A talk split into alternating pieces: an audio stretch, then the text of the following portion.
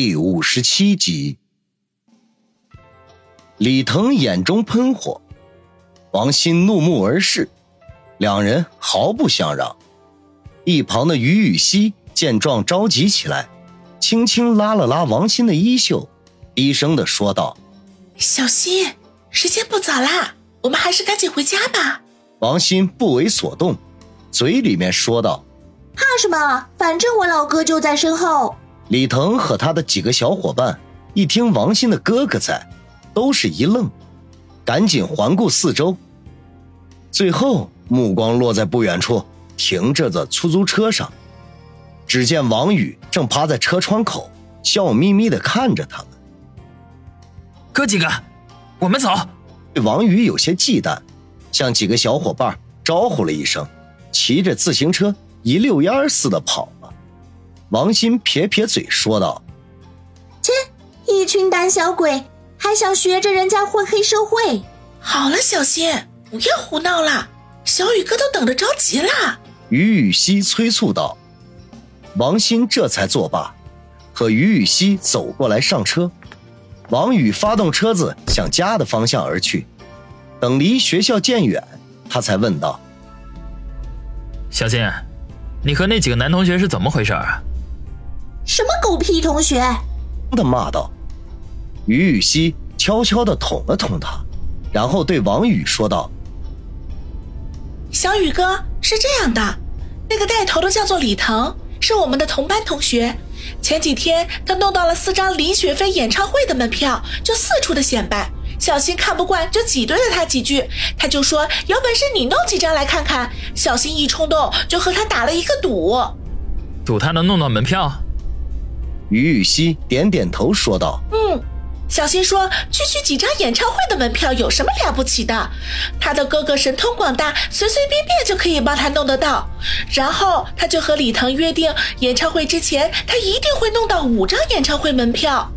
如果他输了呢，就要当着全班同学的面前亲李腾一口；如果李腾输了呢，呃，就要把头发染成绿色，当绿毛王八。”说到后面的时候。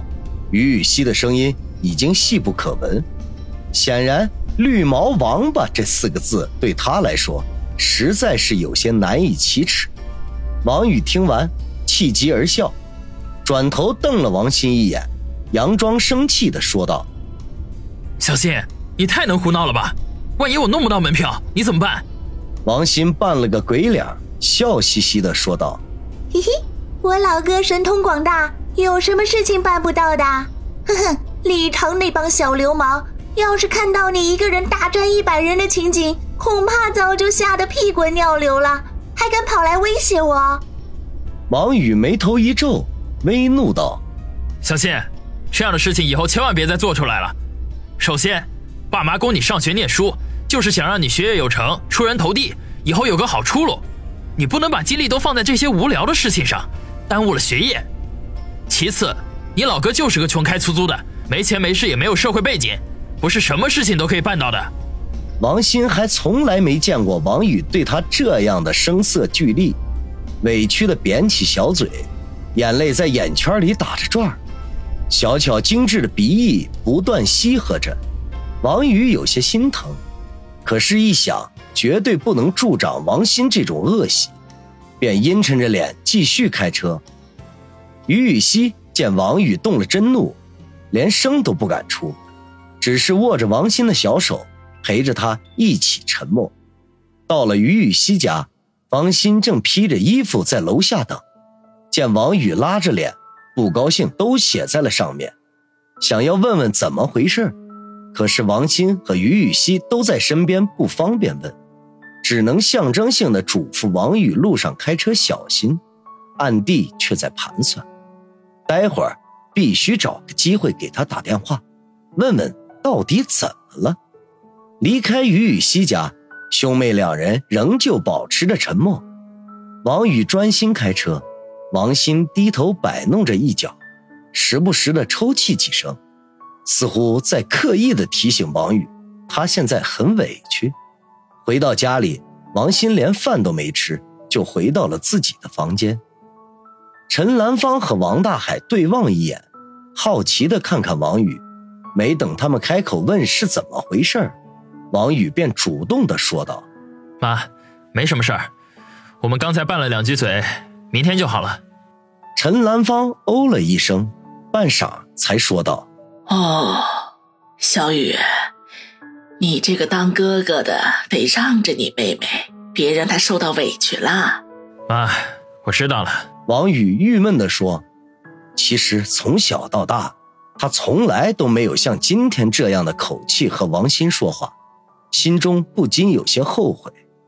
刚才那番话应该说的委婉一点，也不知道小新这丫头得过几天才能和他和好。”小雨，别一味的惯着小新，挺大的姑娘，每天还净瞎胡闹。我和你妈说的，她也不听了。还得你这个当哥的多管管才行。”王大海嗡声嗡气的说道。显然，对于他这个活宝女儿，他也是一点招都没有。妈，我知道了。王宇仍旧闷闷的点头，然后揉着肚子说：“妈，给我留饭了吗？我饿了。饭在锅里，自己盛去。”陈兰芳说。王宇呵呵一笑，溜到厨房里吃饭。填饱了肚子，把碗筷刷了，这才回到自己房间，关上房门，躺在床上，回忆今天发生的事情，仍旧感觉到心有余悸。如果不是他的身手还过得去，恐怕现在不是躺在医院的急救室里，就是在太平间里了。没想到春城竟然这么乱，以前还真没发现。王宇小声的自语。以前他从来都没有接触过这类的事情，一直安分守己的做人和生活。此刻，一扇未知世界的大门忽然打开，除了恐惧之外，还多了一丝兴奋。虽然他不断的在提醒自己要远离这一切，可是心底却仍旧不免会产生一些畅想，尤其是今天。当枪声响起，子弹飞过的时候，他仿佛回到了在部队接受特训的那几个月。那些懈怠已久的神经忽然全部被唤醒，似乎平凡正渐渐离他远去。正在他深陷这种奇妙感觉的时候，房门忽然被小心翼翼地推开，王鑫鬼鬼祟祟地溜了进来。小心。王宇有点意外，嘘，小声点儿，爸妈刚刚睡。王鑫做了一个噤声的手势。王宇不知道他葫芦里卖的什么药，翻身从床上坐起，往里点儿。王鑫爬上床说：“你要干什么？”王宇皱眉说道：“虽然王鑫小的时候他经常搂着他睡觉，也给他洗过澡，可是毕竟她现在已经是大姑娘了。”再兄妹同床就有些不妥了。更可气的时候，王鑫这会儿只穿了一件睡裙，露出一双笔直的大腿来，令王宇感到一阵的不好意思。有话说话，往床上爬什么？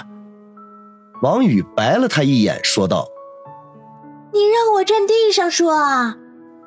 王宇一阵无语，只得往床里挪了挪。有事快说。我开一天车都快累死了。我对于你今天说的话做了反思。王鑫抱着膝盖，靠着枕头，小声的说道：“怎么反思的？这可有点超出王宇的意料。我不应该在班里乱吹牛、瞎打赌，应该好好学习，不辜负爸爸妈妈还有老哥的希望。以后考一个好大学，找个好工作，赚很多钱，孝敬父母，爱护哥哥。”找个靠谱的男朋友，生个健康的孩子，过个幸福的小日子。王鑫低声的说道：“嗯，本来就应该这样嘛。”嗯，你这词儿怎么说的这么溜啊？王宇点头赞同，可是随即发现王鑫的语气里不但没有一丝的诚意，还有点背课文的味道。最气人的，竟然是越来越离谱。我可是诚心诚意的反思啊！